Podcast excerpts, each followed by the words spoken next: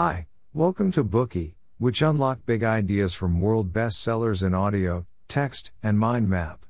Please download Bookey at Apple Store or Google Play with more features. Get your free mind snack now. Today we will unlock the book Longitude, the true story of a lone genius who solved the greatest scientific problem of his time. In this era, practically no matter where you are and where you are going, as long as you click on the map on your phone, you can see at a glance how far you are from your destination, where you will pass, and what kind of transportation you can take. It is unlikely that you will get lost. All that thanks to satellite navigation. However, how did people navigate before satellites were invented? It would be easier on land as there were buildings for reference, but how did people position and navigate when the only available references were the sun, the moon, and stars? If positioning and navigation were inaccurate, what troubles would it bring to sailing? Who was the person who solved this problem? You can find answers to all those questions in Longitude, the book we will unlock in detail today. Longitude tells of a legendary history of the exploration of the Earth's longitude. This popular science book not only integrates the history of astronomy, navigation, and watchmaking, but also tells a fascinating tale. The book made the New York Times bestseller list as soon as it was first published in 1995. Owing to its dramatic plots, Longitude has been adapted into documentaries, TV series, and a movie. Longitude has been translated into 30 languages and is hailed by readers as a gem of literature that is not just a novel, but more than a novel. Longitude is the first renowned work by the acclaimed American science writer Dava Sobel.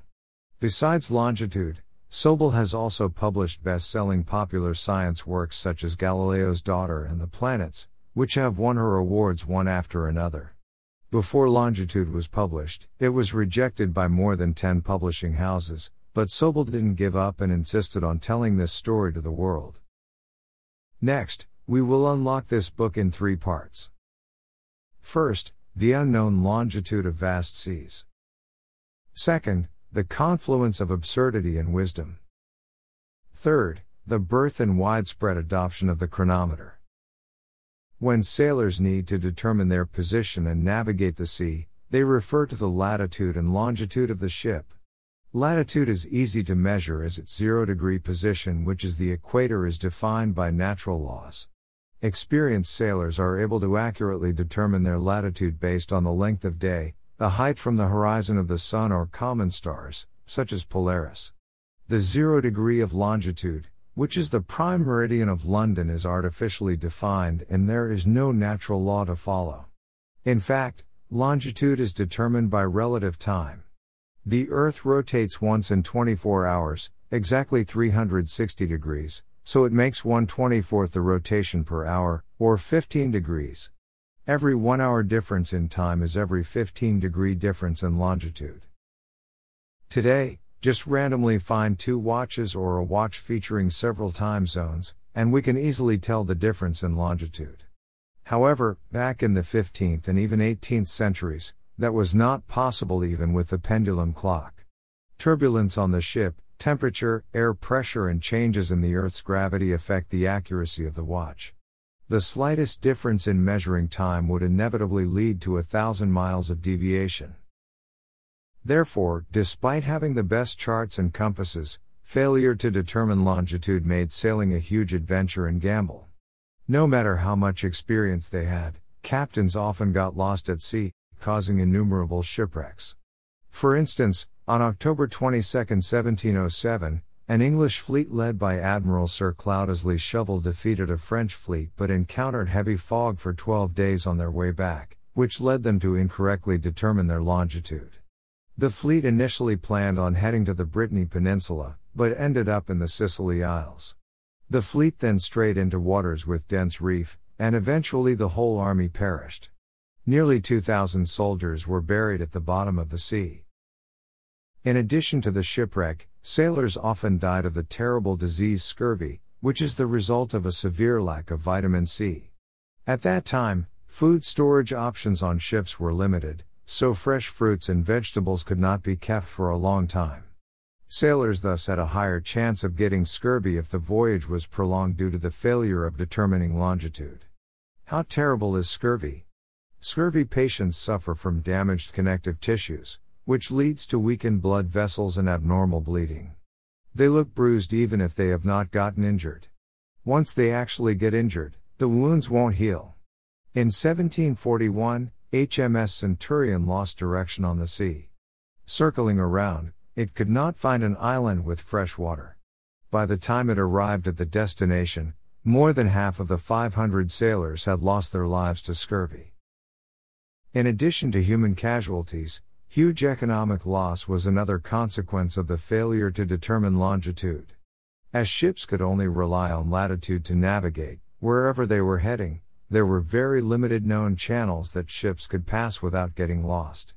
As a result, pirate ships, merchant ships, and warships were all concentrated on these known channels, fighting ceaselessly. Under such circumstances, countries were eager to discover new secret paths, and that required an effective way to determine longitude. Over the vast sea, people first put their hopes on the sky, trying to decipher longitude by observing the sun, the moon, and stars, as celestial phenomena were the only references on the sea. In 1514, German astronomer Johannes Werner stumbled upon a positioning method based on lunar motion, called the lunar distance method.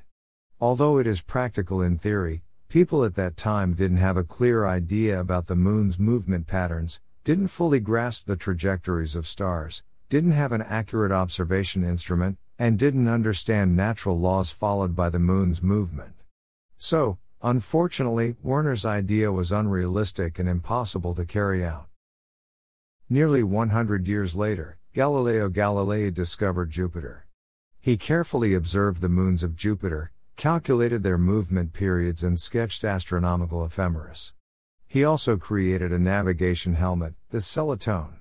It resembles a gas mask made of copper and can be used to observe Jupiter's moons to determine longitude.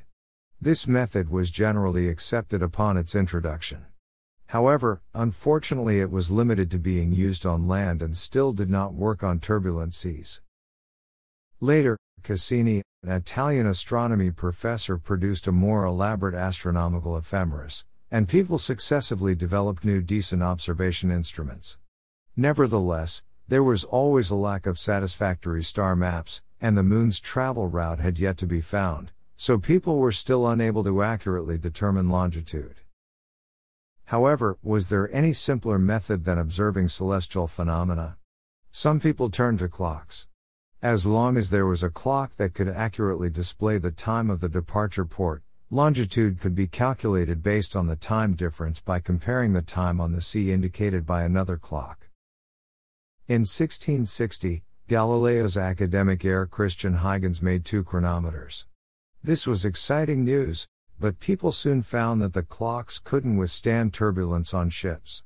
They could accurately determine the longitude of the ship at the beginning, but would soon fail once they sailed further. It seemed that the clocks could only work properly in nice weather.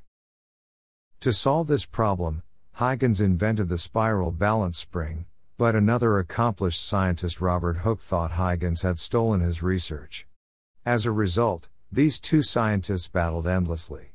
Eventually, neither made a practical chronometer.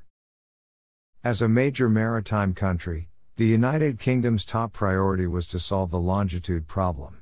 The UK issued the Longitude Act in 1714, establishing a huge reward comparable to the King's ransom to encourage people to solve the longitude problem. There was also a panel for the Longitude Act, which was later called the Board of Longitude.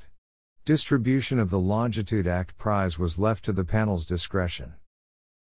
Such a big prize greatly stimulated people's enthusiasm and innovation.